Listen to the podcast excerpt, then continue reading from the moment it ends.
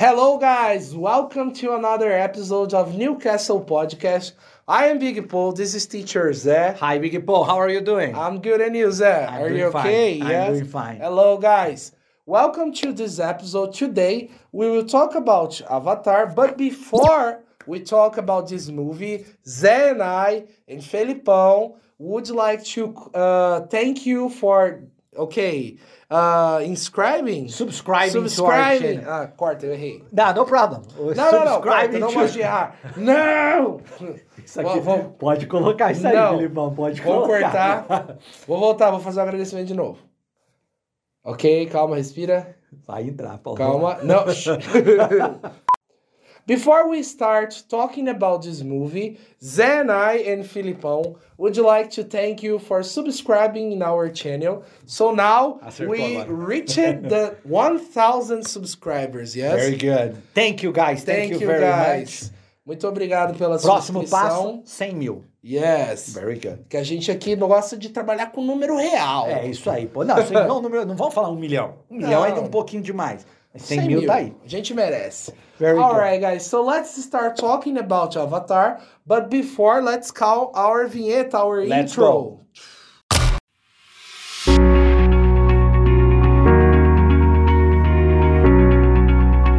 So, guys, today we are talking about the re-release of Avatar, which is a movie from 2009. Was the highest grossing movie of all time when it was released, which means que era a maior bilheteria de todos. É, na verdade, é ainda a maior bilheteria de todos os tempos.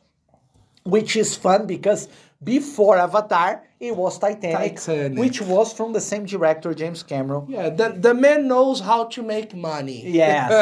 and now it's becoming even more the first one because they are re-releasing the movie in a remastered, remasterizada, in a remastered Best version. effects. And it's amazing. Like the movie, the movie was very good. I was a big fan of Avatar, and they are releasing the movie again first because they want to release with some updates in Yeah, technology. better effects. Technology has already evolved since 2009. Yes. and also to also to people to remember because a lot of people don't remember the original movies and a lot of people haven't watched the original movie Yeah. because the first one is from 2009 it took 13 years to release the sequel especially the kids, the teenagers. There are people who ha- who uh, weren't born in that time. yes i watch i watch it i remember watching the I in 2009 in the movies and i was like amazed by the technology and by the world building of the movie like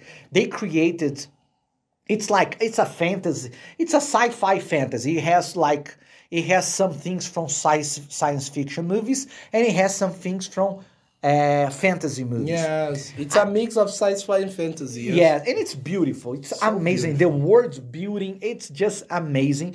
And I was very moved by the movie by the movie when I watched it 13 years ago. And the story is good too, right? And the story is very good, yeah? Yes. It's not it's not uh that new, yeah? It's No. like for example, for you do for people who know Pocahontas stories or Yeah. Dança com Lobos, Dancing with the Wolves, or O Último Samurai, The Last Samurai. Yeah. It has very similar story Yeah. like you have a group of people, native people, and then a person, uh, and then a foreigner comes to this group of people to try to investigate them, and they, they get to know their their culture, technology, uh, weapons, everything. Yes. Yes, and they and they end up getting involved with their culture.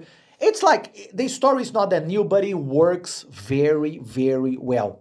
Did you like the original movie? Yes, of course. I watched the the first and the unique Avatar until now. Yes, from two thousand nine in the cinema as well. And I've watched the new released one uh in the IMAX. It's Wow, great. so yeah. beautiful. I watched it in IMAX too. Oh, it's it's- just amazing. It's just- Yeah, and when- it's a really masterpiece. Yes, and whe- when we were younger, like i- i- i- Yes, I IMAX, was IMAX, 10. IMAX wasn't in 2009. IMAX was just beginning in Yeah, Brazil. it was very expensive. very expensive. Nowadays, a lot of cities here, we live in Campinas. Here in Campinas, we have IMAX theaters, but a lot of cities have IMAX theaters, Yes. and it's a great experience. Sure.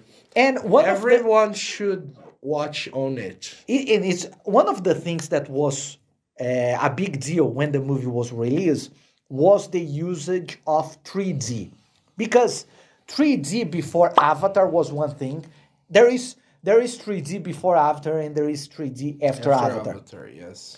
Avatar used 3D so well and it was so brilliant that a lot of movies decided to make movies in 3D. Yes. And it was a waste of money in most of movies. Most movies weren't very good in 3D. I think like watching Avatar again now in IMAX, I still think that Avatar is the best movie on 3D in the history. Like Yes. they of make- all time.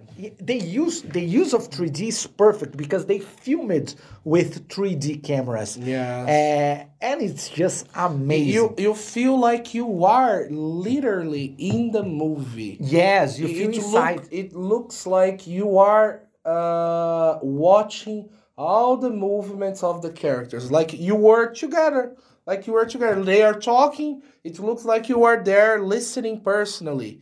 It's Yes. so so impressive. In 2009, it was already impressive. Imagine now in 2022. Yeah, it's amazing. And well, the the next movie is gonna be amazing. And that's the thing to finish our episode of today. Expectations to the next movies.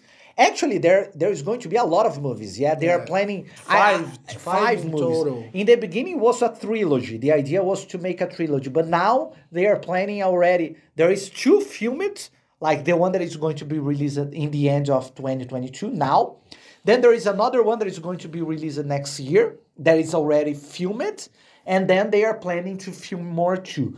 Five mo- five movies in the Avatar universe. What are your expectations? Well, I, I have to be sincere. I'm so anxious, so excited for this because look in the Looking first forward. Yeah, I'm looking forward this. Uh, in the first Avatar, there were a lot of conflicts, a lot of beautiful scenes, but there wasn't a war. There wasn't a God, there Ah, was, there, there was. was, but not not the war we are expecting. You know, I think the the movie has a lot of things to show us, many things, and it's so beautiful, so beautiful. And, and the interesting thing now it's going to be released. The one that is going to be released is The Way of the Water, The Way of que eles the Water. traduziram como O Caminho das Águas.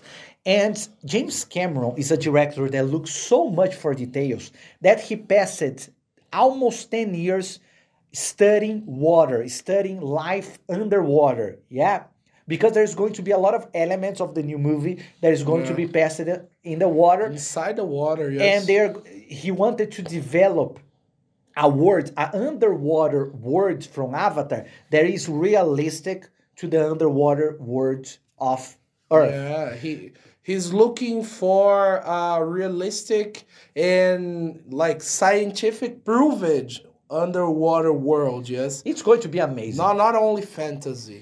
Very good, guys. So I think that's it. Yeah. We are going we are going to talk again about Avatar when the movie is released in December. I think it's December 15th. So, after December 15th, we are probably going to make an episode because we are going to watch this movie in the movies for sure. Yeah, IMAX. IMAX.